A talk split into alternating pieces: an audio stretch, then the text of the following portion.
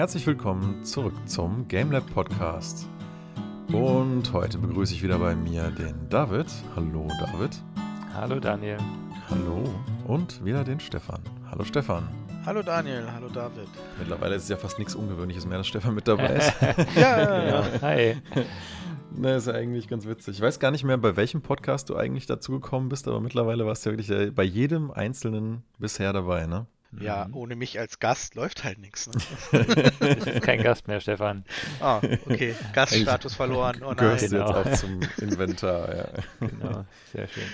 Ja, Stefan, wir haben, wir haben Neo durch, ne? Neo, ja, Neo 2. Leider oder zum Glück, wie man es nimmt. Naja, gut. Also man muss ja schon sagen, wir hatten ja immens viel Spaß mit dem Game und äh, ich denke, so spielzeitmäßig hat sich das auf jeden Fall gelohnt. Mein Charakter hat 215 Stunden jetzt, wo ich es aufgehört habe. Deiner so 180. Genau. Ich denke, da kann man sich nicht groß beschweren, dass man nicht, zumindest nicht genug Spielzeit rausgekriegt hätte. Das ist richtig. Wir, äh, wir meinten ja letztes Mal, dass wir vielleicht noch mal ein kurzes Fazit ziehen, so zu den, zu den DLCs, die jetzt rauskamen. Ne? Jetzt haben wir sie ja mal komplett durchgespielt und ähm, ja, was, was, was war so dein Eindruck? Also, ich hatte eigentlich immer sehr, sehr zerrissen. Also ich habe immer auch, wenn Daniel gesagt hat in der Quest, boah, das ist schon wieder eine Wiederholung, das sieht wieder gleich aus. Boah, so ein Scheiß, habe ich versucht zu argumentieren, ja, aber die haben doch das gemacht, die haben doch das reingemacht. Muss man doch verstehen. Wenn ich dann aber in einer Arena spiele, also es ist einfach nur eine Arena und du spielst, die Mission ist länger als alles andere. Es geht eine halbe Stunde. Und 50 Minuten gegen, ging das. Du kämpfst gegen jeden Mob und fast jeden Boss aus dem Spiel nochmal. Manche sogar zweimal, einfach weil sie es können. Dann ist es so ein bisschen so, hey, lieber Fan, fick dich. Das war echt so, das, das war echt so, das war echt herrlich. Also man kann ja argumentieren für das Entwicklerteam, dass ja. es eigentlich eine witzige Idee ist, zu sagen, hey, komm, ähm, Du darfst nochmal in der ultimativen Challenge, weil wir haben ja das nur auf dem zweiten von vier Schwierigkeitsgraden ja. äh, geschafft und ich will gar nicht wissen, wie hart die anderen sind. Und wir waren an der Mission 50 Minuten und das Ding ist nur eine Arena, die sich auch nicht ändert. Mhm. Und es spawnen einfach immer mehr Gegner und mehr Gegner. Du hast eigentlich das Gefühl, du kämpfst in jeden, gegen jeden einzelnen Gegner im Spiel nochmal, aber halt hintereinander. Und äh, an sich ja irgendwie eine ganz witzige Idee sicherlich und sicherlich auch auf den höheren Schwierigkeitsgraden, sage ich mal, die ultimative Challenge, die man erstmal schaffen muss, weil ich kann ja. mir nicht vorstellen, dass irgendwer Bock hat, das auf dem höchsten Schwierigkeitsgrad zu spielen. Und nein, nein, aber wenn man diese Mission spielt an einem Punkt, wo man sowieso die ganze Zeit schon miteinander am Diskutieren ist, haben die zu viel recycelt, hätten die vielleicht in den DLC-Missionen doch mal irgendwie neuere Sachen reinbringen können. Und dann ist ausgerechnet die allerletzte Mission im Game, die du spielst, im letzten DLC, die letzte Sidequest, eine Mission, in der du literally gegen jeden einzelnen Gegner im Game nochmal kämpfst, den du schon zigmal gesehen hast, dann ist es eigentlich so, fühlt sich ein bisschen an wie, wie, wie, wie so noch die, ah, echt, echt so, noch das Tüpfelchen oben drauf, was noch gefehlt hat, um dir zu sagen, guck mal, und das hier ist die ultimativ recycelte Mission, ja. keine neue Map und jeder Gegner, den du schon kennst, hintereinander weg. Ich muss aber ähm, mal ehrlich fragen, ich meine, das ein, ein wichtiger Teil dieses Spiels, warum er das doch auch gerne spielt, ist doch, sind doch die Kämpfe, oder? Und dann, dann ist doch dieses, die Idee eigentlich ganz gut. Äh, an sich schon. Was nur mir, muss ich auch sagen, rückblickend im Vergleich zu Dark Souls so ein bisschen gefehlt hat, ist, dass ich den Eindruck habe, ähm, dass die Gegner nicht wirklich arealspezifisch eingesetzt werden und man das Gefühl hat, es ist total beliebig, wo du auf welchen Gegnertyp triffst. Bis auf einen einzigen Moment, wo ich mal zwei große Krabbengegner in einer Wasserhöhle gefunden habe, die Krabben, die aber auch sonst überall im gesamten DLC auftauchen als Gegner, hast du eigentlich echt den Eindruck, dass die Gegner sonst wie sonst wo auftauchen können. Das mag ja irgendwie von der Lore her vielleicht sogar Sinn machen, dass es halt, dass diese Dämonen prinzipiell überall auftauchen und entstehen können und so weiter aber es fühlt sich halt spielerisch nach so unglaublich wenig Abwechslung an. Weil du hast das Gefühl, in jeder Map, in jeder Mission immer gegen die gleichen Gegner zu kämpfen.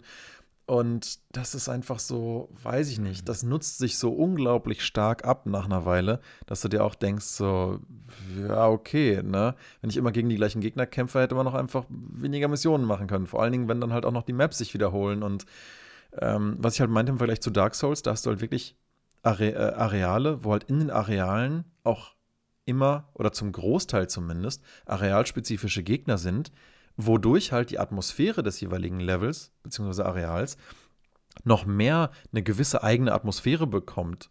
Äh, weil beziehungsweise die Atmosphäre davon mitprägt und, und mitstiftet, weil nicht nur kämpfst du gegen jeden Gegner ein bisschen anders, sondern es sind vielleicht auch andere Mechaniken, die die selber können oder es ist vielleicht was, was sie können, weil halt in dem Areal, wo sie sind, irgendwas auf eine gewisse Art und Weise funktioniert oder so. Ähm, es ist halt, es macht halt immer einen Teil der Atmosphäre aus. Und hm. wenn der, aber der Gegner immer der gleiche ist, dann dann fühlt sich halt auch irgendwie jedes Level irgendwann total gleich an, weil du, du, spielst halt immer im Prinzip gegen die gleichen Gegner, gegen die gleichen Mechaniken und es fühlt sich so ein bisschen an, als wäre ausgewürfelt worden, wo jetzt welcher Gegner gerade ist. Und das ist eigentlich eine Art von Beliebigkeit im Design, die ich finde, die dem Spiel gerade nicht, nicht positiv was beiträgt. Und weil diese Gegner halt eben so, willst du jetzt nicht sagen identitätslos, aber weil sie halt immer so overused schon sind, dann am Ende sogar, es gibt sogar zwei solche Are äh, Arena-Missionen. Ne? Eine, die fokussiert sich mehr auf Bosse und eine mehr auf kleine Mobs und dann Zwischen- und Endbosse, ähm, die du halt da spielst. Und wenn das halt die beiden letzten Missionen, die du spielst, nachdem du halt wirklich hunderte Stunden gegen die gleichen Viecher gekämpft hast, dann fühlt sich das einfach nur an wie quasi die logische Konsequenz dieser letzten Mission. So, hier ist nochmal alles hintereinander. Also die Idee zu der Mission ist ja nicht unlustig, aber wir waren da gerade ohnehin schon so ein bisschen. Stefan, sogar Stefan war an einem Punkt, wo er gesagt hat, okay, jetzt will ich es auch gar nicht mehr verteidigen. Und das ist selten. Also gerade bei Neo 2, wo ich ja wirklich auch echt versuche, jedes Gute rauszupicken und auch jetzt schreien Sachen in mir so wie während Daniel erzählt, aber die, die Main-Quests waren doch so schön. Mhm. Ähm, aber es täuscht halt nicht, wir waren, A, waren wir kaputt, wir haben unseren dritten Mitspieler auf der Strecke schon verloren, weil zum 10.000 Mal kam der Affe sozusagen, also einer der Gegner, ja. der halt einfach in jeder Mission existiert, wo du dann auch irgendwann verständlich, selbst wenn er dann irgendwie mal eine andere Waffe in der Hand hat, trotzdem halt einfach nur recycelt ist. Und, ähm, ja, Hannah hatte ja im Prinzip die gleiche Kritik auch, ja. Nur dass es bei ihr noch ein bisschen extremer war, dass es bei ihr dann in so totale Apathie mit dem Game abgedriftet ist, so nach dem Motto, es ist doch eh immer das Gleiche, es ist nicht mehr challenging, ich fühle mich da nicht mehr herausgefordert und es sieht irgendwie alles gleich aus, ja. Sie gesagt hat, nee, komm, spielt das dritte DLC alleine fertig. Äh, ja, schade, aber nicht unverständlich zumindest. Also sehr schöne Ansätze. Die Hauptstory-Quests, die drinne waren, gerade im letzten, waren wunderschön gemacht. Ey, die letzten beiden Hauptmissionen sahen so geil aus. Ja, das Setting war großartig. Also da haben sie sich nochmal richtig Mühe gegeben. Auch der Endboss, muss man echt sagen, okay, könnte man jetzt sagen, ha, nichts Neues, aber man muss auch sagen, okay, hey, es passt ein bisschen in die Story rein. Ich werde jetzt nie sagen, wie, was und wo, das wäre ja gespoilert. Und mein Fazit wäre jetzt eigentlich so, okay, das Spiel hat mir mega Spaß gemacht. Es war einfach auch als Koop-Spiel perfekt. Wir haben damals 90 Euro bezahlt in der Deluxe-Edition inklusive aller DLCs. Hm. Und ich würde sagen, ja, es war natürlich 175 Stunden habe ich aktiv drin oder fast 180. Ähm, hat sich also auf jeden Fall gelohnt. Aber wenn ich jetzt alles so wüsste, ob ich es jetzt nochmal für 90 Euro jetzt gerade kaufen würde, wüsste ich nicht. Wobei es jetzt natürlich auch nicht mehr 90 Euro genau. kostet. Jetzt ist das Spiel ja schon ein bisschen länger draußen. Im Prinzip kriegt man jetzt ein sehr, sehr, sehr umfangreiches, vollwertiges Erlebnis für zwischen 50 und 60 Euro, je nachdem, ähm, wo man es sich kauft. Genau. Inklusive halt aller DLCs und den ergänzenden Features, die halt da durchkommen, wie den, wie den selteneren Itemklassen, Schwierigkeitsgraden und so weiter. Ich denke auch, dass wir Hannah beim Playthrough nicht verloren hätten, wenn wir von Anfang an die Complete Edition gespielt hätten, wie damals bei Neo 1 weil du dann halt die DLCs auch als Teil des ersten Schwierigkeitsgrades schon das erste Mal erlebst und wahrscheinlich dann mit einem wesentlich mit einer wesentlich passenderen Schwierigkeitskurve, weil dann bist du eben nicht schon zwei, drei Schwierigkeitsgrade drüber, wenn, das, wenn du dann das DLC äh, im, im ersten Schwierigkeitsgrad spielst, sondern du erlebst es dann halt direkt nach der Main Story und dann ist es wahrscheinlich ziemlich herausfordernd. Und ich meine auch, wir hatten mit Neo 1 damals ein sehr ähnliches Erlebnis, dass die DLC-Missionen äh, auch am Anfang schon ziemlich knackig waren. Dann später auch die Twilight Missions und auch die DLC-Missionen auf den höheren Schwierigkeitsgraden. Das war richtig übel schwierig, sodass wir irgendwann aufgehört haben wegen des Schwierigkeitsgrades und nicht wegen Langeweile, weil das einfach irgendwann zu anstrengend geworden ist. Ähm, aber das fand ich irgendwie das so das, das bessere Aufhören, sage ich mal. Aber insgesamt muss ich auch sagen, ich bin damit sehr zufrieden. Jeder, der sich jetzt überlegt, es zu kaufen, hat es, denke ich, jetzt einen sehr guten Preispunkt, wo man wirklich viel bekommt für sein Geld, wie du schon so meintest, Stefan. Es ist ein ähm, Spiel, was uns im Koop, außer wenn man mal Internetprobleme hatte, und das ist ja dann nicht die Schuld des Games, nie im Stich gelassen hat. Es ist ein äh, es ist, wie gesagt, auch wie flüssig du die Bewegungen der anderen Mitspieler und so weiter siehst, wie die animiert sind und so, da hakt wirklich gar nichts. Es ist ähm, ein paar gute Koop-Mechaniken drin, das habe ich ja schon mal gesagt. Genau. Also ich habe wirklich, hast du irgendeinen Bug in Erinnerung? Nee, ich nicht. Nö, mir fällt jetzt nichts aktiv ein, wo ich gesagt hätte, boah, Alter. Doch, also halt mal natürlich aufgrund des Internets eventuell. Ich habe versucht, dich runterzuschucken und bei mir bist du runtergefallen und in Wahrheit läufst du weiter, aber das ist kein Bug, das ist im Endeffekt ja, das ist kein Bug, das ist halt der Netcode, wie er dich halt, genau. halt, wie er mich halt auf deinem Client repliziert und wenn ich da halt bei dir in einem Abgrund sitze und dann wieder auf der Brücke bin, dann ist das halt so, ne? Genau, das hat ja nichts mit dem Spiel an sich zu tun. Nee, aber an sich, wir haben sie auch direkt an Release gespielt und selbst da, es war eigentlich komplett bugfrei. Also auch da haben wir nichts entdeckt, was irgendwie kaputt war. Wirklich klasse. Muss man ja heute leider echt schon loben. ähm, und ja, und sie sind ja noch nicht fertig, ne? Sie schenken jetzt ja sogar noch mal ein bisschen. Also, das muss man ihnen ja auch noch mal mehr als positiv anrechnen. Hm, was meinst du? Naja, man bekommt aktuell ja, ähm, also die PS5 steht ja in den Startlöchern, sag ich jetzt mal, weil für mich ist sie noch nicht wirklich da. Seien wir ehrlich. Die 10%, die sie haben, das zählt für mich nicht. Und äh, die Entwickler haben jetzt zum ge vierten Geburtstag, wenn ich das richtig gelesen habe. Von Nio. Von Nio, genau. Und das ist ja auch das letzte Kapitel mit Nio 2. Angekündigt. Es kommt jetzt am 5. Februar, glaube ich, für den PC auch und für die PS5. Und haben dort auch mehrere ähm, verschiedene Versionen, also die Remastered, die Complete Edition etc. oder eine Collection, wo beides drin ist, also Teil 1 und Teil 2 ähm, auf die PS5 geupgradet. Das heißt, ähm, wenn man jetzt, so wie wir, die Neo besitzen in der Digital Deluxe Edition, kriegen wir mit der PS5 ein kostenloses Upgrade.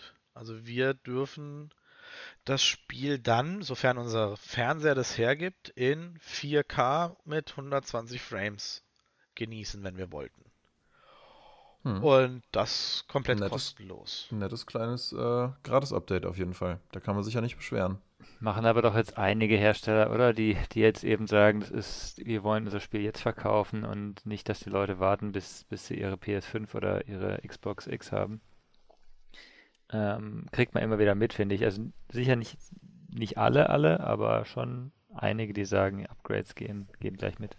Ja, aber das war jetzt, also in den meisten im Zuge mit den Release-Spielen, die ja auch mit der PS5 erscheinen. Also das war ja meistens so, hey, hier, ihr könnt PS4 kaufen und könnt kostenlos upgraden oder wir machen das Upgrade.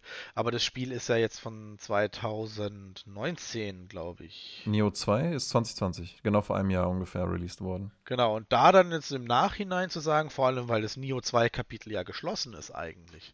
Also sie bringen jetzt noch den Port auf den PC und dann noch zu sagen, okay, komm, wir bringen es jetzt noch für die Next Gen und entwickeln unser anderes Ding, finde ich schon eine Sache, die man ja, also für so ein Entwicklerstudio schon ganz gut. Ich meine, klar, es machen jetzt mittlerweile einige, aber das ist ja, heißt ja trotzdem nicht, dass es jeder machen muss. Also insofern ist es, finde ich, trotzdem ein nettes Goodie eigentlich.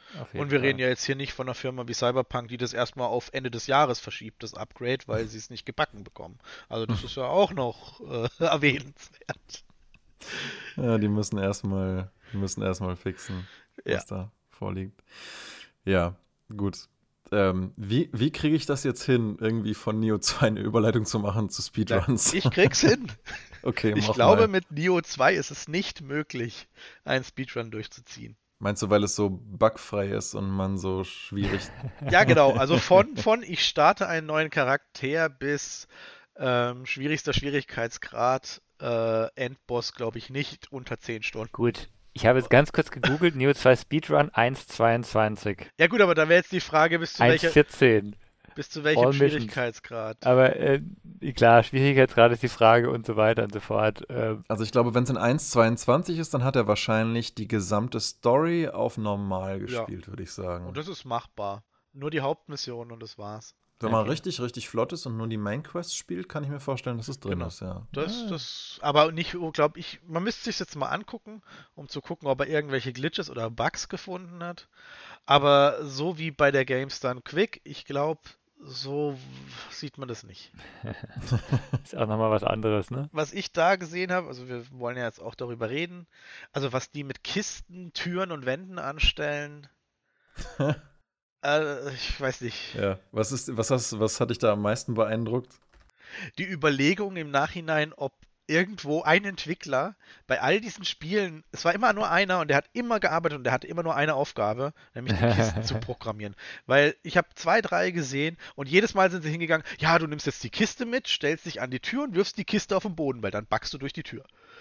Und du denkst dir so, hä? Okay, cool, das funktioniert bei Deus Ex Humankind. Cool, dann guckst du dir äh, Dark Messiah. Oh, das funktioniert auch da. Hä? okay, haben die Entwickler allgemein ein Problem mit Türen und Kisten oder ist da irgendeiner im Hintergrund, der sich denkt, ah, Türen und Kisten? Ich kann mir Türen tatsächlich vorstellen, dass das bei Spielen passiert, die die gleiche Engine benutzen, ja. weil wie Clipping und so weiter konkret funktioniert in einem Game, ist ja oft nicht was, was die Entwickler selber programmieren, sondern was die Engine schon hergibt. Du legst halt selber deine Collision Boxes an und ob das ein äh, dynamisches Objekt ist und so weiter, aber den Rest äh, regelt dann zum Teil eigentlich äh, die Engine. Da kann ich mir vorstellen, dass es daran vielleicht liegt, vielleicht aber auch nicht, wer weiß. Aber was ich da gesehen habe bei Dark Messiah of Might and Magic war echt komplett verrückt einfach, ja. Mhm. Also, ich weiß nicht, ob du den gesehen hast, diesen Speedrun, ja. wahrscheinlich schon, ne? Das Ding geht irgendwie 24 Minuten und er ist halt ähm, Ende des Events. Er, er skippt einfach durch irgendwelche Out-of-Bounds-Geschichten super, super viele Bossfights. Er äh, hat irgendeinen Trick gefunden, mit dem er sich durch die Luft katapultieren kann, indem er das Game pausiert, während er springt und dann die Pause zu einem bestimmten Zeitpunkt wieder beendet, weil sich im Hintergrund irgendwie so eine Momentum-Funktion aufbaut und ihn dann übers ganze Level haut quasi. Ich glaube, zwölf Sekunden war es, muss er genau pausieren und dann wird er katapultiert. Äh, und wenn nicht, dann muss er neu laden, weil es zu viel Zeit kostet. Ja, oder du musst halt, oder du musst halt genau, genau die richtige Anzahl an Sekunden zählen, um so und so weit zu fliegen durch diesen Pause-Jump. Ja.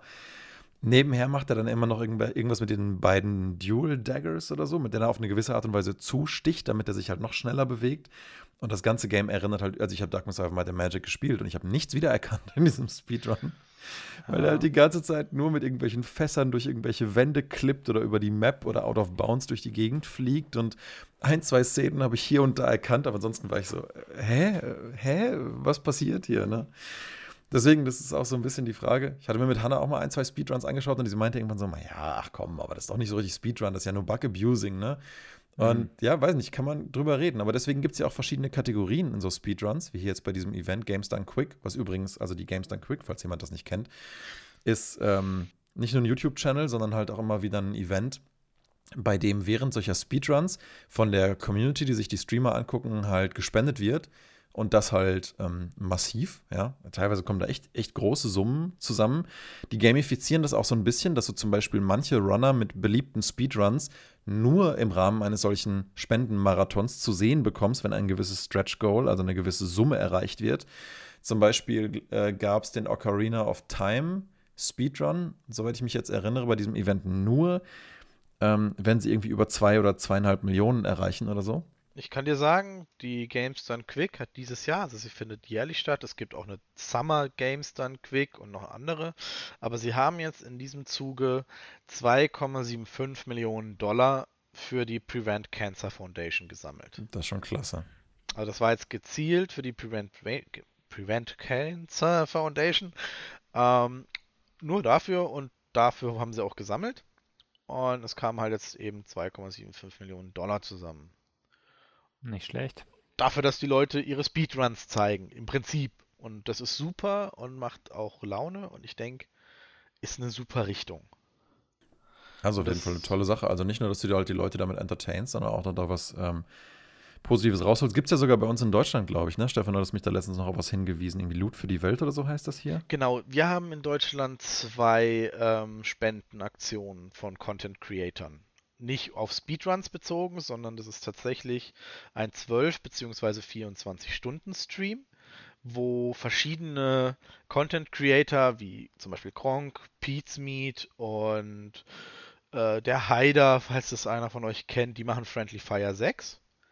Und das findet immer so Anfang Dezember, so Nikolaus so ein bisschen statt. Das sind zwölf Stunden. Die haben dieses Jahr in diesen zwölf Stunden 1,6 Millionen Euro gesammelt.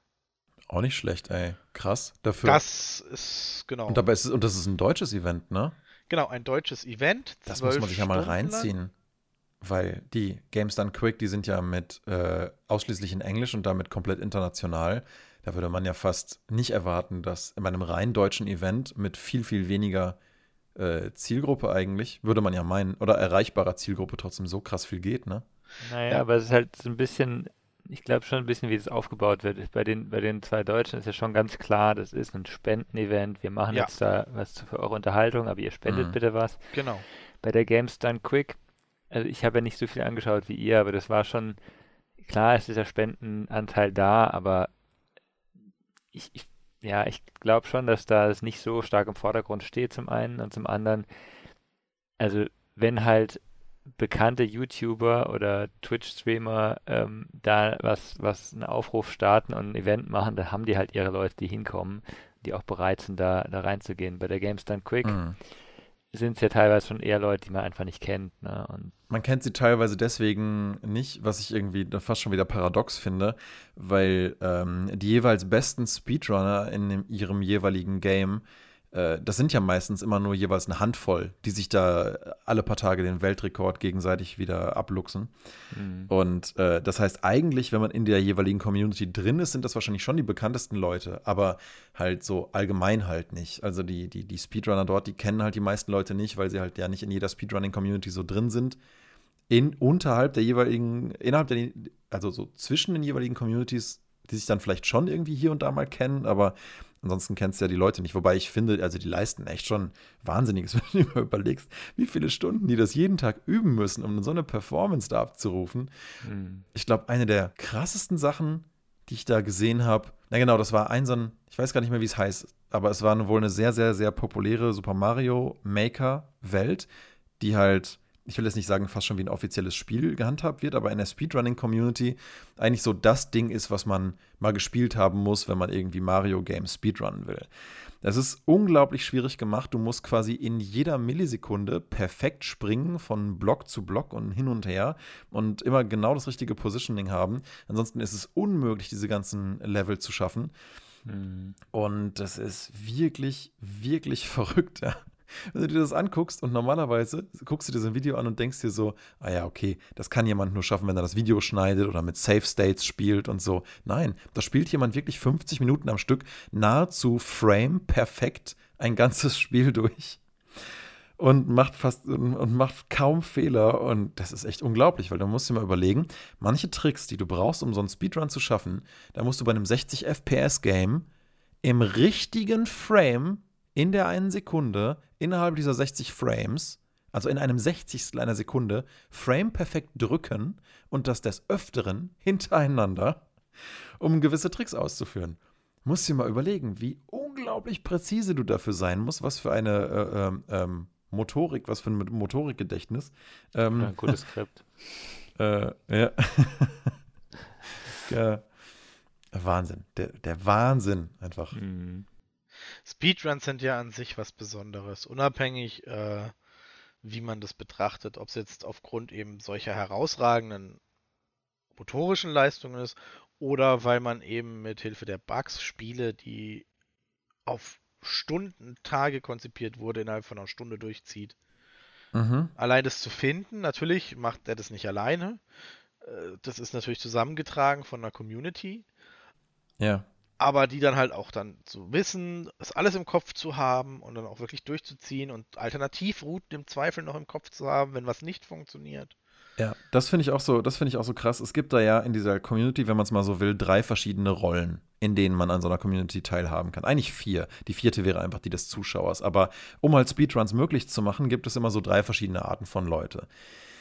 Das sind erstmal die sogenannten Glitch Hunter, die halt gucken, wie kann man dieses Spiel überhaupt bescheißen? Was gibt es für Fehler und wie könnte man die abusen? Bei Dark Messiah war das zum Beispiel, dass einer herausgefunden hat, dass man Objekte durch geschicktes äh, Laden und Pausieren in der Luft einfrieren kann und sich dann darauf stellen kann und von da dann weiter jumpen und so sich quasi äh, irgendwelche Leitern und so weiter kreieren, mit denen man halt leicht out of bounds kommt oder irgendwo hin, wo man sonst nicht sein soll. Ähm, Das kann aber auch sein, dass man so Sachen findet, so zum Beispiel wie in The Witcher 3, habe ich gestern Nacht erst wieder einen Speedrun von geguckt, weil ich einfach gerne Speedruns gucke. Der Typ hat The Witcher 3, die ganze Main-Campaign, in einer Stunde, äh, in zwei Stunden und neun Minuten durchgespielt. Und wie das halt geht, ist, da hat ein Glitch-Hunter rausgefunden, dass man, wenn man mit dem Crossbow schießt, in manchen Situationen, wenn du zum Beispiel auf dem Pferd bist und auf einen Boss versuchst zu schießen, ähm, so eine, oder generell, wenn du den Crossbow ziehst, ganz kurz so eine Slow Motion passiert. Wie diese Slow Motion vom System aber gehandhabt wird, hat er dann rausgefunden, ist, es wird eine Variable abgespeichert, die die unterschiedliche Bewegungsgeschwindigkeit von Geralt und dem Rest der Welt abspeichert. Mhm. Diese Variable wird aber nach dem äh, des Crossbows wieder resettet. Wenn du es aber schaffst, dass das Game in dem Moment einen Autosave macht, wo der Crossbow draußen ist, so habe ich das zumindest verstanden, wie sie es erklärt haben, dann save dieses Spiel fälschlicherweise diesen Save ab mit dieser falschen Variable, also diesem falschen Verhältnis Geralt-Geschwindigkeit zu Weltgeschwindigkeit. So, lädst du jetzt aber wieder einen neuen Save, ähm, wird das Spiel natürlich wieder in seiner normalen Geschwindigkeit geladen. Dieser Wert, der, die, der das Verhältnis falsch abspeichert, von Geralt-Geschwindigkeit zur Welt, ist aber noch erhalten. Soll heißen, du läufst dann einfach fünf bis zehnmal so schnell über die Map und haust auch dementsprechend schneller zu. Und dadurch bist du eigentlich, eigentlich sieht es aus wie ein Sonic-Game dann plötzlich, weil du, du rennst in einem Affenzahl über die Welt, prügelst alles ultra schnell zu Brei. Und äh, ja, dadurch wird tatsächlich die Main-Campaign fast ohne glitchige Skips trotzdem in so einer ultra kurzen Zeit spielbar. Der Wahnsinn einfach. Das ist so lustig. Sich echt mal angucken. Das ist, hört sich sehr lustig an. Ich frage mich immer, also äh, ne, eben gerade in dieser Kategorie Glitch, die Leute müssen da schon sehr viel Zeit drauf verwenden, um diesen ja. Glitch so hinzukriegen, dass sie ihn auch ausnutzen können. Und ich denke immer, in der Zeit könnten wir auch was Besseres machen. Entweder ein schöneres, ein anderes Spiel spielen oder das Spiel so spielen, wie es Entwickler sich gedacht haben. Nicht, nicht ja. unbedingt da rauskommen. Ich meine, ich, ich, ich kenne das ja auch, wenn ich irgendwie auf einem einer Open World bin, versuche ich auch äh, ganz oft irgendwie zum, zum Ende der Map zu kommen und irgendwie da rauszukommen. Und, und ich finde es auch super interessant, aber es, es gibt ja halt schon irgendwo eine Grenze, finde ich, die, wie, wie mhm. man da, wie man da Zeit reinstecken will. Aber wenn es ja. jemand Spaß macht, warum nicht, ne? Also ich versuche ja auch immer in so Spielen die Grenzen auszutesten, was mich das Spiel machen lässt. Zum Beispiel irgendwelche, wie du bei Cyberpunk, irgendwelche Systeme zu bescheißen, um super viel Geld zu haben oder immer auf den höchsten Berg zu klettern oder zu gucken, ob ich es irgendwie schaffe, doch da und da reinzukommen, wo man vielleicht nicht sein soll. Und wenn mich das Spiel nicht lässt, gut, dann akzeptiere ich es halt aber auch. Aber diese Leute akzeptieren das halt einfach nicht, wenn mhm. sie keine Fehler finden und teilweise finden die zehn Jahre nach Release dann überhaupt erst einen Bug, der plötzlich alle Speedruns über den Haufen wirft, die bis dahin irgendwie meinen, irgendwelche World Records gekriegt zu haben. Aber genau aus dem Grund gibt es ja auch verschiedene Kategorien. Drauf komme ich aber gleich. Erstmal komme ich noch auf die weiteren Kategorien von Leuten, die da was machen, weil mehr Zeit als die Glitchrunner in, die Glitch, in das Glitch-Finden zu investieren, würde ich mal behaupten, sind die sogenannten äh, Router oder Router oder wie auch immer man sie nennen möchte. Die Leute, die eigentlich die optimalen Routen versuchen, durch Speedruns zu finden. Und dazu mhm. gehört eben nicht nur wie in einem Game wie bei jetzt The Witcher 3, halt ähm, die schnellste Route von Punkt A zu Punkt B zu finden, was halt ein großes Thema von diesem Speedrun sicher irgendwo gewesen ist. Aber eigentlich sind die Quests halt ziemlich klar auf der Map verteilt. Ähm, und du kommst halt, du kannst halt nicht wirklich viel out of bounds glitchen, weil die Welt halt nun mal eben so groß ist, wie sie halt ist.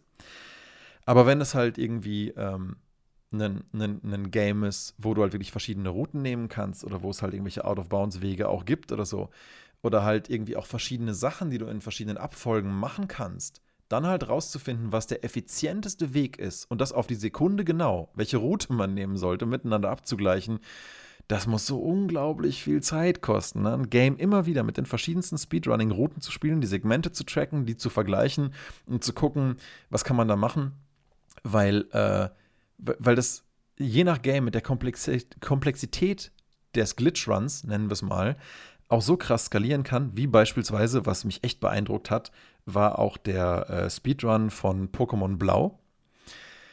Ähm, weil es da zum, jetzt einmal die Run-Kategorie gibt, fange alle 151 Pokémon oder 152, wenn man Missing No mitrechnet.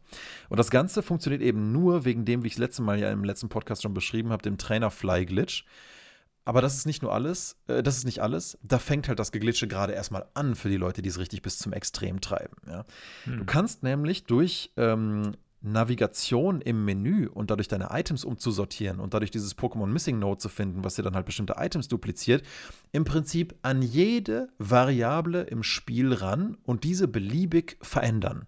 Das heißt, wenn du unglaublich viel auswendig gelernt hast an Codes und am Item-Menü-Konfigurationen und am Item-Anzahlen, die du haben musst, kannst du im Prinzip live das Spiel umprogrammieren.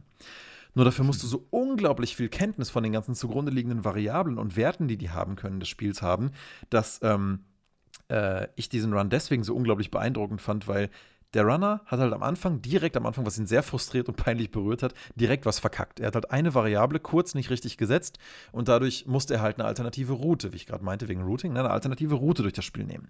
Nur, dass die in Pokémon Blau Glitch Run Any Percent halt nicht bedeutet, dass du halt einfach eine andere Route durchs Spiel nimmst, sondern du halt Werte komplett anders programmieren musst, um den Mist, den du am Anfang verkackt hast, wieder auszugleichen. Und das ist so unglaublich komplex. Also, er meinte halt, Mann, das tut mir voll leid, das ist mir voll peinlich, dass mir das jetzt passiert ist. Und die Leute, die es geguckt haben, die es kommentiert haben, waren nur so, Alter, dass du das überhaupt on the fly hinkriegst, gerade das wieder richtig zu programmieren, was du gerade nicht hinbekommen hast, ist so unglaublich, ja. Dass du es trotzdem so schnell machst, wirklich verrückt. Also, eigentlich wird das dann fast eher zu einer Coding-Challenge als zu einem Spielspielen. Aber ja, der fängt im Laufe dieses Runs wirklich einfach alle Pokémons, alle Pokémon, die in diesem Game zu kriegen sind. Und äh, wirklich verrückt. Und das Ganze in, in, in, in, in nicht mal zwei Stunden. Ne? Also, also so weit unter zwei Stunden, glaube ich, war das. Richtig, richtig verrückt. Ja, so, das sind die sogenannten Router, die halt versuchen, Routen durchs Spiel zu finden oder Spielarten, überhaupt einen Speedrun zu spielen. Und dann natürlich logischerweise die Runner, die halt sich angucken, was sind die Glitches, was sind die mit den Glitches geplanten Routen und welche davon schaffe ich jetzt mit meinen Skills am äh, wirklich am effizientesten zu laufen und die üben das dann Tage und Wochen und Monate lang, um sich halt gegenseitig dann entsprechende Weltrekorde abzuluxen. Aber ohne diese gemeinschaftliche Community, ohne diese verschiedenen Leistungen geht es eigentlich nicht. Und weil halt aber nicht jeder Bock hat auf einen Glitch-Run oder halt, wie Hannah zum Beispiel sagt, so, öh, das sind ja gar keine richtigen Speedruns, die abusen ja nur Bugs, gibt es halt die verschiedenen Kategorien. Dann gibt es halt zum Beispiel die Kategorie Any Percent, die bedeutet, rennen durch das Spiel durch und kommen irgendwie zum Ende, vollkommen egal wie. Der Any Percent Run bei Pokémon geht deswegen, ich glaube, nur ein paar Minuten, weil du einfach nur ein paar Variablen im Game manipulieren musst, dass du halt ähm, sozusagen in einen Warp hineinläufst und der Warp dich anstatt ins nächste Areal einfach zum Endgebiet bringt, wo einfach nur du beglückwünscht wirst, dass du das Spiel gewonnen hast. das heißt, der Any Percent Run, äh, ist da super, super kurz. Dann gibt es verschiedene Kategorien, wie zum Beispiel, keine Ahnung, All Bosses ist recht beliebt, je nachdem in Spielen, wo halt Bosse sind, zum Beispiel in Dark Souls. Oder ähm, ja, dann gibt es natürlich den 100% Complete Speedrun. Dann gibt es noch ganz verrückte Sachen, wie zum Beispiel 100% und Platin-Trophäe in manchen Spielen, was natürlich logischerweise dann ein bisschen länger dauert. Aber selbst da, da ist es dann wirklich verrückt, was die Leute für Routen finden, zum Beispiel in Horizon Zero Dawn, halt in so einem Open-World-Game möglichst effizient alle Trophies gleichzeitig zu completen und was dafür der beste Weg ist. Und das ist eine unglaublich mentale Anstrengung, glaube ich, dass äh, die ganzen verschiedenen Systeme, die da ineinander greifen, die Trophies, die du alle verschieden machen musst, die Collectibles, die es alle auf verschiedenen Orten auf der Map gibt, das alles zu planen, also nicht schlecht, ja. Aber eben, gibt halt auch verschiedene Zielgruppen für verschiedene Speedruns. Ich, äh, ich gucke eigentlich alle ganz gerne, muss ich sagen. Ähm, einfach weil die alle irgendwie ein Achievement in sich selber sind, aber cool sind natürlich die, wo jemand das Spiel so durchspielt wie du, aber halt einfach so krass viel effizienter, wo du gar keine Geduld für hättest, das jemals so zu lernen. Vor allem sind das ja alles ähm, Sachen, die machen das ja, weil sie die Spiele lieben, die sie spielen. Hm. Also würde ich jetzt mal sagen, so ähnlich wie bei Modern, die ja natürlich das Spiel besser machen wollen, dass sie im Endeffekt lieben. Du musst ja so viel Zeit in das Spiel investieren. Auch beim Speedrun. Ich glaube nicht, dass sie das Spiel spielen, weil sie denken, boah, das kann ich jetzt einfach schnell durchspielen, sondern die meisten spielen das halt eher, weil sie es lieben. Das merkst du auch, wenn die ihren Stream schon ankündigen oder so. Gerade bei GDQ, wo die ja die Leute nicht unbedingt sofort kennen, sagen die auch immer kurz ein bisschen was darüber, wie sie so dazugekommen sind. Und ich würde mal sagen, in 99% der Fälle sagen die Leute, dass das war so das Spiel meiner Kindheit und jetzt versuche ich das halt so schnell und effizient wie möglich zu spielen. Sei es jetzt irgendwie Mario 64, Final Fantasy 7 oder sonst irgendwie was. Ne? Ähm, das, du musst ja auch irgendwie eine Passion dafür haben. Du musst ja auch Bock drauf haben, ansonsten ziehst du das ja nicht Wochen und Monate lang durch. Viele von denen machen das ja auch nicht als Job, weil der Twitch-Stream halt nicht genug Geld abwirft, sondern halt als Hobby. Ne? Das musst du dir mal überlegen. Machst einen 8-Stunden-Job und die restlichen 8 Stunden deines Tages hockst du da und machst Speedruns. Ne?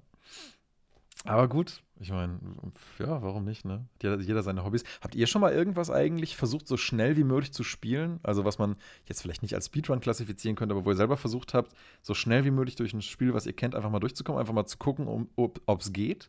Mm, wenn dann, um es fertig zu kriegen, um es weglegen zu können. Nee, ich glaube, also ich kann mich jetzt nicht dran erinnern. Ich bin eher, ich bin eher derjenige, der dann sich zu lange im Spiel verweilt und mhm. eben nicht fertig spielt, aber liegt aber so ein bisschen auch an der Art von Spielen, die ich vorziehe. Ich glaube, Speedruns, ähm, ja, das stimmt nicht ganz. Ne? Ähm, Dark Messiah ist jetzt nicht unbedingt ein, äh, ein schnelles Spiel an sich, sag ich mal.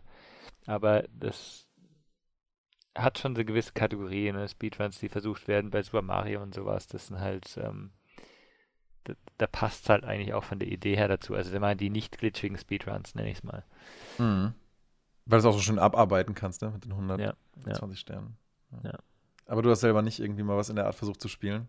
Nee, nee, also ich meine, ich, wie, du hast ja auch schon gesagt, so mal einen Glitch ausnutzen aus, äh, oder sowas, irgendwo durch eine, eine, Tür durchkommen oder durch irgendwas, ähm, das sicher mal, aber ähm, Speedrun-mäßig nicht wirklich. Wie, wie sieht es bei dir aus? Ich habe tatsächlich, ich kann mich jetzt aus dem Kopf eigentlich nur an ein Spiel erinnern, wo ich das wirklich mal versucht habe, und das war bei Shadow of the Colossus. Ähm, weil das Spiel dich ja, weil du das Spiel ja ohnehin mehrfach spielen musst, um halt die ganzen coolen Boni frei zu spielen. Und weil du natürlich die ersten drei Playthroughs, würde ich mal behaupten, ähm, von deinen Stats her, also die paar wenigen Stats, die man hat, auch immer besser werden. Und es gibt halt gewisse Sachen, die kannst du nur freischalten, wenn du halt zum Beispiel genug Ausdauer hast. Ich will das jetzt hier nicht spoilern, aber es gibt so Sachen, die möchte man vielleicht entdecken und die schafft man nur mit genug Stamina. Und da du halt bei jedem Playthrough, den du mit dem New Game Plus spielst, deine Stamina und deine Health behältst und die halt immer höher werden, je nachdem, wie viele Kolosse besiegst oder welche Collectibles du in der Welt so findest, ähm, incentivized dich das Spiel eigentlich auch, es immer wieder nochmal durchzuspielen. Und spätestens beim zweiten Playthrough merkst du auch, Mensch, krass, wenn du das Spiel und das ganze Layout der Map und die Mechaniken der Kolosse mal kennst, dann kann man das auch richtig, richtig krass auf Effizienz hin optimieren und gucken, dass man halt immer schneller wird. Und ich glaube, das Beste, was ich mal geschafft habe, war in auf jeden Fall unter zwei Stunden das gesamte Game durchzuspielen. Also wenn man halt auch weiß, wo alles ist, wo man sofort hinreiten muss am Anfang, ähm, dann gibt es auch eigentlich gar nicht so wahnsinnig viele Time-Saves. Also weil selbst jeder Speedrunner muss ja die Map zum Großteil einfach komplett abrennen bis zum jeweiligen Koloss, den dann besiegen, dann wirst du wieder respawned, musst wieder bis zum nächsten über die Map laufen. Das heißt, wenn du die Wege reiten kannst, dein Pferd hat ja eine gewisse Maximalgeschwindigkeit, gibt es halt auch ähm, gar nicht so viele Möglichkeiten für Time-Saves. Deswegen, als ich dann mal versucht hatte, das in unter zwei Stunden zu spielen, dachte ich auch so, wow, krass, da bin ich ja gar nicht so weit weg von den tatsächlichen Speedrun-Zeiten. Und dann habe ich mir mal angeguckt, äh, wo überhaupt diese kleinen minimalen Time-Saves liegen. Das passiert dann zum Beispiel dadurch, dass du beim äh, dritten Koloss halt am Anfang auf sein Schwert, mit dem er auf den Boden schlägt, drauf äh, gehst und genau im perfekten Moment springst, wenn er das Schwert wieder zu sich hinzieht, um dadurch auf seinen Kopf zu fliegen und direkt in die Schwachstelle reinstechen zu können, alles im gleichen Move. ähm, denkst du dir auch so, okay, das spart mindestens drei bis vier Minuten, bis du überhaupt mal auf ihm drauf bist, bis du ihn so weit hast, dass der Panzer an seinem Arm kaputt ist, dass du diesen Arm hochklettern kannst, nachdem er sich im Boden verhakt hat, nachdem du dann an den Arm drangegangen und den hochgekrabbelt bist und also Kram, ja. Das heißt, mhm. es geht da bei manchen Kolossen mit kleinen, kleinen, lustigen Kniffen, die aber auch durchaus vom Spiel vielleicht sogar vorgesehen sind oder zumindest möglich sind, ohne jetzt einen Glitch auszunutzen, ähm, äh, die aber so krasse Optimierungen von ein paar Minuten hinkriegen, die du alleine stundenlang üben müsstest, um die so hinzukriegen. Ähm, das ist halt, ja, dass ich dann mal gemerkt habe, so, oha, okay, vielleicht kann ich die Map gut ablaufen und ich kill die Kolosse halbwegs schnell, aber nein, um die letzten 20, 30 Minuten Zeitersparnis rauszuholen, das ist einfach genau die Zeit, wo du dann halt wirklich, wirklich was brauchst, ähm, an Arbeit, sag ich mal. Dennoch hat mir das trotzdem Spaß gemacht, einfach um zu gucken, ob ich es beim nächsten Run noch schneller oder noch schneller oder noch schneller schaffe. Einfach um zu gucken, wie effizient kann man es denn eigentlich spielen. Und Speedrunner machen das zwar nicht, aber du bekommst ja ähm, auch durch den. Es gibt ja auch einen Speedrun-Modus, so einen Time-Attack-Modus, wo du halt die einzelnen Kolosse, ohne sie extra suchen zu müssen, direkt bekämpfen kannst, wenn du das Spiel einmal durchgespielt hast. Und dadurch kriegst du ja auch Bonus-Items. Und die Bonus-Items beinhalten ja unter anderem ein allmächtiges Schwert, glaube ich, das jeden Koloss mit einem Peaks killt. Dafür musst du allerdings, das ist, glaube ich, die aller, allerletzte Belohnung im allerschwierigsten Modus. Und die freizuschalten, äh, dauert schon eine halbe Ewigkeit. Aber das geht ja auch anders. Du kannst ja auch trotzdem stärkere Waffen und so freischalten und damit und allein durch die höhere Stamina und so kannst du ja stärker ausholen und dadurch machst du auch schon mehr Schaden und allein dadurch schaffst du das Spiel ja schneller. Aber das ist ja gar nicht, aber die Speedrunner sammeln ja dann teilweise auch keine extra Bon Bonus-Items oder so. Die machen das ja einfach mit dem Standard-Equipment, was man einfach hat. Mhm. Und äh, klar, logisch. Dann trotzdem diese Zeiten zu schaffen, ist ja dann schon mal wieder wesentlich schwieriger. Und es ist ja logisch, dass du das Spiel bei späteren Playthroughs mit mehr Stamina und damit mehr Schaden, den du verursachen kannst, auch schneller schaffst. Aber wenn du halt neben nicht New Game Plus spielst, dann ist es schon echt äh, ein richtiges Achievement beim ersten Playthrough. Also da schaffst du es auf keinen Fall so schnell, denke ich trotzdem lustig. Also mir hat das echt Spaß gemacht, das mal auszuprobieren. Ähm, ja, weil es dadurch, finde ich, auch managebarer wird. Weil wenn du so ein Spiel halt irgendwie drei, vier Mal durchspielen sollst, äh, dann, muss es, dann muss es entweder wie bei Nier Automata auch komplett andere Ansätze geben beim nächsten Playthrough, um es interessanter zu machen. Oder es muss halt immer schneller werden, damit du nicht irgendwann die Lust verlierst, denke ich. Oder, ja, keine Ahnung. Oder es ist halt wie bei The Witcher und du hast halt quasi nur einen New Game Plus Modus, und willst es halt nochmal erleben, aber auf dein gesamtes erarbeitetes Equipment nicht verzichten oder so. Aber mhm. das ist ja mhm. schon wieder was anderes hier New Game Plus Modi, aber ja. ja. Ja, ja aber das war so eigentlich mein, äh, meine einzige Berührung mit dem Thema, wo ich es mal selber versucht habe. Und so, wenn ihr jetzt, ihr habt ja jetzt einige von diesen ähm, Speedruns durchgeschaut, was, was fandet ihr so am, ich weiß nicht, am interessantesten oder am beeindruckendsten also bei Dark Messiah fand ich es natürlich interessant, 23 Minuten, aber ich fand es auch mega verwirrend. Vielleicht auch einfach wegen der Zeit und wie er sich da bewegt hat. Beeindruckender fand ich da Deus Ex Human Revolution, weil da war auch noch vieles präsent. Das habe ich vor ein paar Jahren gespielt und dann kommen einem halt auch bestimmte Szenen und bestimmte Welten noch ein bisschen bekannt vor. Und wenn du dann halt siehst, so ja, und wenn ich jetzt da lang gehe und ja, der Aufzug, der braucht halt eine Weile, aber das kann man eben so und so umgehen und schwupps sind wir da. Und du denkst dir, fuck, ich habe mich gerade an diese Gegend erinnert. Und Schon sind wir durch. oder da kommt jetzt der Boss und du erinnerst dich, okay, in dem Raum, der Boss, der war übel und dann so, ja, jetzt, Boss ist tot, wir können weiter. und du hast ihn nicht mal gesehen, weil das irgendein Laser war, der durch jede Wand geht. Das heißt, der hat, während der Boss gekommen ist, hat er ihn quasi getötet. Und dann so, okay, wow, das ist irgendwie krank. Und beeindruckend, dass sie das halt dann innerhalb von, ich glaube auch wieder 30, 40 Minuten dann halt sagen, so, das war das Spiel.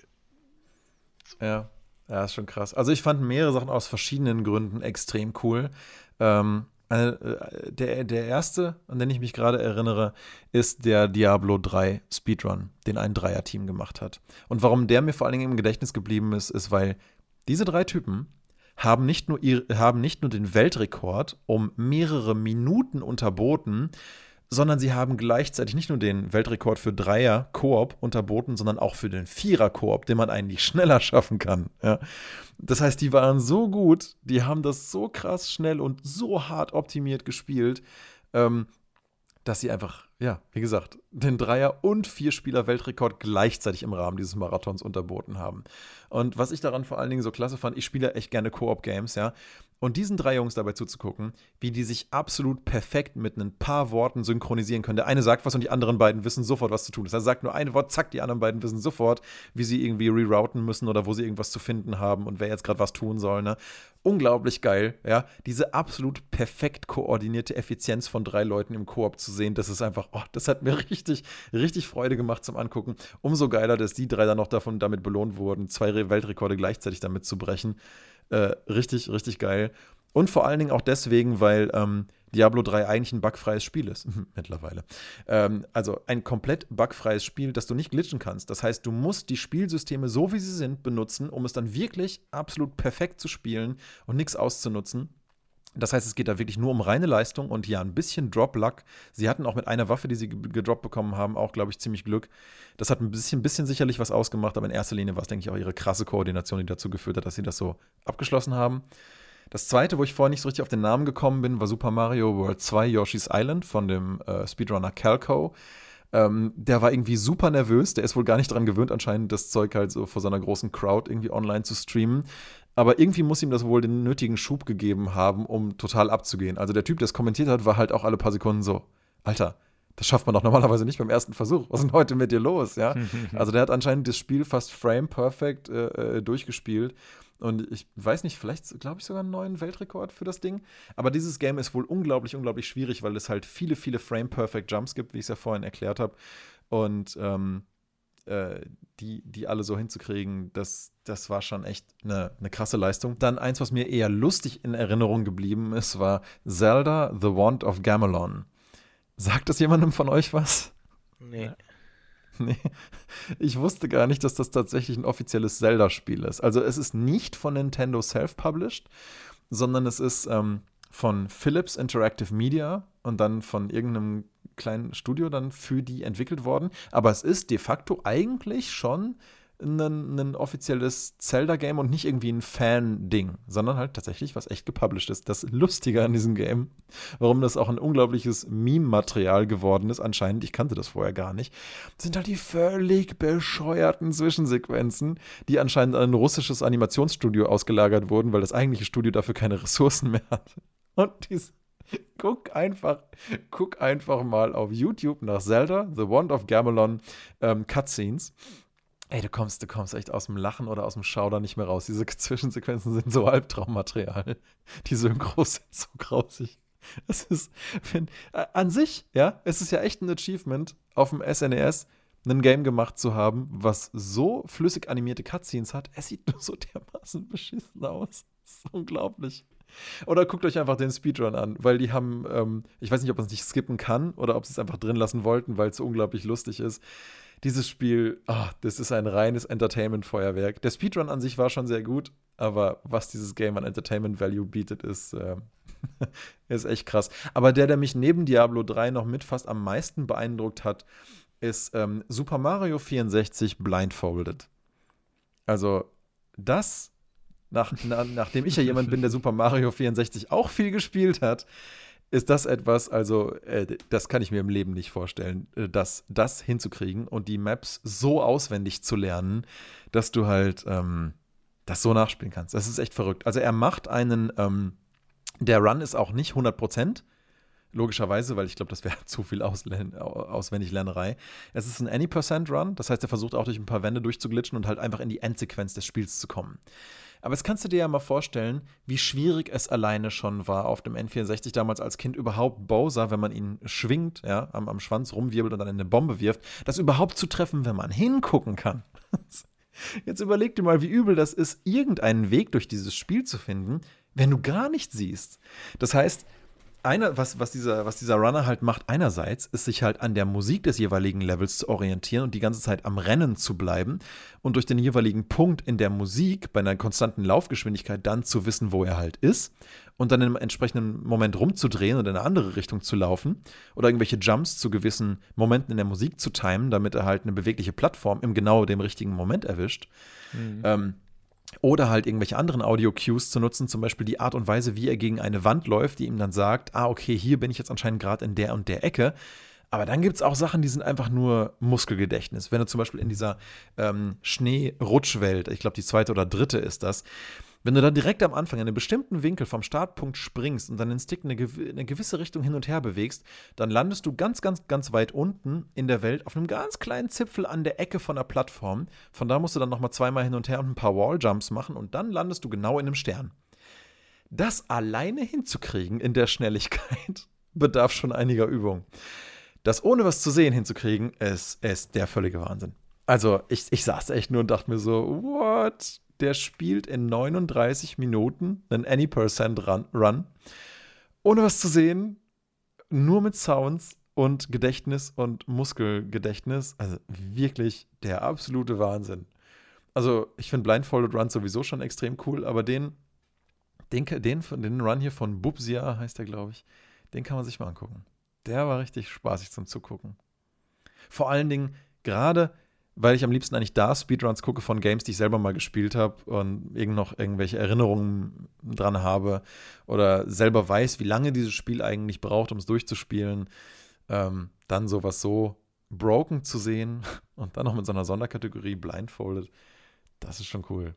Das ist schon lustig. Also die vier würde ich sagen, die würde ich echt jedem mal empfehlen zum Angucken. Die waren richtig cool. Mhm. Klingt gut.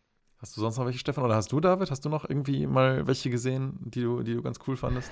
Nee, ich, äh, ich habe äh, wirklich auch keine komplett angeschaut. Ich bin da, ich bin da einfach nicht so, ähm, also mir macht es nicht so Spaß. Ich schaue auch sonst äh, nicht gerne oder selten gerne bei ähm, Streams und so zu. Deswegen einfach nicht so mein Ding. Ja, ich schaue normalerweise auch überhaupt keine Streams. Eigentlich äh, interessieren mich auch Let's Plays nur von Leuten, wo mich die Persönlichkeit des Streamers irgendwie interessiert und ich das Spiel schon kenne und ich gucken will, wie er das findet. So, das sind höchstens mal irgendwelche Let's Plays, Let's Play Streams, die ich gucke, aber ansonsten verm vermeide ich es eigentlich fast komplett. Wenn überhaupt, mal einen Stream von jemandem, der wieder mal das gleiche Thema versucht, in einem Speedrun irgendwelche neuen Sachen rauszufinden oder versucht, seinen eigenen Weltrekord zu verbessern aber das gucke ich meistens auch nur so phasenweise. Habe ich mal so ein, zwei, drei Tage, da gucke ich halt dann viele Speedruns und dann lasse ich es auch wieder, hat sich das irgendwie auch dann wieder so ein bisschen abgenutzt. Aber ähm, ja, ist, glaube ich, schon eine, eine, eine, spezielle Kategorie so. Aber gerade wenn man, glaube ich, jemand ist, der ohnehin nicht viel Streams guckt oder einfach selber lieber die Zeit dann mit selber Spielen verbringt, dann äh, ja, ja, absolut verständlich. Stefan, hast du noch irgendeinen guten, den du empfehlen kannst? Nee, das nicht. Ich finde nur immer so Sachen geil, wo die Entwickler halt von vornherein sagen, ach, wenn du schnell fertig sein willst, dann mach doch. Mortal Shell zum Beispiel, wo du erzählt hast, wo man sich einfach hinsetzen kann und sagen kann, okay, komm. ja. Ist so, und dann kommt der Abspann und du hast das Spiel durch. Sind lustige Sachen, natürlich, aber sowas finde ich auch immer ganz schön. So Easter ja. Eggs oder so Sachen, wo du halt die Entwickler halt auch sagen, ach, warum nicht? Macht Spaß.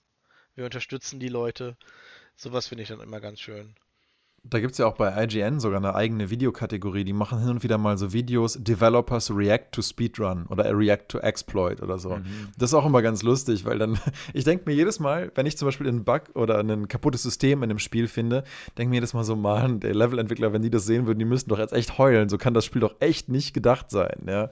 Ähm, zum Beispiel in Trine 2 ähm, äh, habe ich was gefunden, wenn du als Magician ähm, zwei Elemente, zwei Planken übereinander legst, also erstmal erst dazu ganz kurz zu der Mechanik. Du kannst halt drei verschiedene Rollen spielen. Einen Shield-Kämpfer-Typi, eine Tante mit einem Bogen und einem Hookshot und den Wizard, der halt Objekte kreieren kann. So, der Wizard kann nicht nur Objekte kreieren, er kann sie auch schweben lassen. Er kann aber nicht das Objekt schweben lassen, auf dem er steht. Das heißt, er kann sich nicht einfach magisch in einen fliegenden Zauberer verwandeln. Außer du machst zwei kleine Planken, die leicht genug sind, äh, und ähm, oder benutzt einfach generell das untere von zwei Objekten, das übereinander liegen, um es zu bewegen. Stellst dich aber auf das obere. Und schon ist die Prämisse erfüllt. Du stehst nicht auf dem Objekt, was du nicht bewegen darfst, mhm. sondern bewegst halt einfach das andere und schon hast du quasi einen fliegenden Zauberer, mit dem du einfach jedes Level einfach bescheißen kannst. Du, du, machst dir quasi einfach wie eine Art fliegenden Teppich und fliegst einfach über den Lavasee drüber, ohne irgendein Jumping-Puzzle zu lösen. Oder irgendwelche Gegner, an denen du einfach nur vorbei musst, fliegst einfach drüber, ja. Also, das ist echt, da habe ich mir noch am allermeisten gedacht, so, ey, wenn das jetzt ein Entwickler sehen wird, der wird doch echt heulen, dass er vielleicht diese Möglichkeit nicht berücksichtigt hat. Oder es ist was, was man vielleicht finden können soll. Nur dafür sind zu viele äh, Puzzles in dem Game auf diese Art und Weise bescheißbar, als dass das nicht jemand im Playtesting mal gefunden hat äh, also wenn das jemand gefunden hätte, hätten sie die Puzzles vielleicht anders designt oder diese Mechanik rausgepatcht. Insofern glaube ich, dass es deswegen so Momente gibt, wo sich die Entwickler dann schon denken würden, ach du Kacke, nee, so war das aber nicht gedacht. Und deswegen finde ich diese Video-Series ganz lustig, die IGN da macht, ähm, wo die Entwickler dann drauf reagieren, auf eventuell, auf, auf gefundene Exploits und so, weil ähm, es ist ja schon lustig, ne? Du machst ein Spiel, du versuchst es mit den besten Intentionen und so heile wie möglich rauszubringen und dann geht das ein paar Tage und jemand findet trotzdem irgendeinen ganz fürchterlichen Glitch. Oder, ah, die Wand hat gar keine Kollision. Zack, Level vorbei. das ist schon, das ist schon lustig. Ja, gut, wenn, wenn ihr sonst keine noch zu empfehlen habt, dann kann ich eigentlich nur noch mal damit schließen zu sagen, guckt euch, wenn ihr irgendwie Interesse äh, daran habt, äh, einfach mal den GDQ, den Games Quick Channel an oder generell diese Events. Äh, die sind eigentlich immer für einen guten Zweck. Die Leistungen, die die Speedrunner da bringen, sind unglaublich krass gut und äh, ja, vielleicht ist es ja sogar für den einen oder anderen was, irgendwie ein Game mal zu Speedrunnen. Also, es hat auf jeden Fall schon irgendwo seinen Reiz. Also, denk schon, dass das äh, dem einen oder anderen irgendwie mal Spaß machen kann. Da würde ich mal sagen, gucken, suchen wir uns mal noch ein nettes Thema aus für äh, nächste Woche mhm. und hören uns dann wieder. Genau. Ja. Wunderbar. Danke euch. Bis dann. Ciao. Ciao.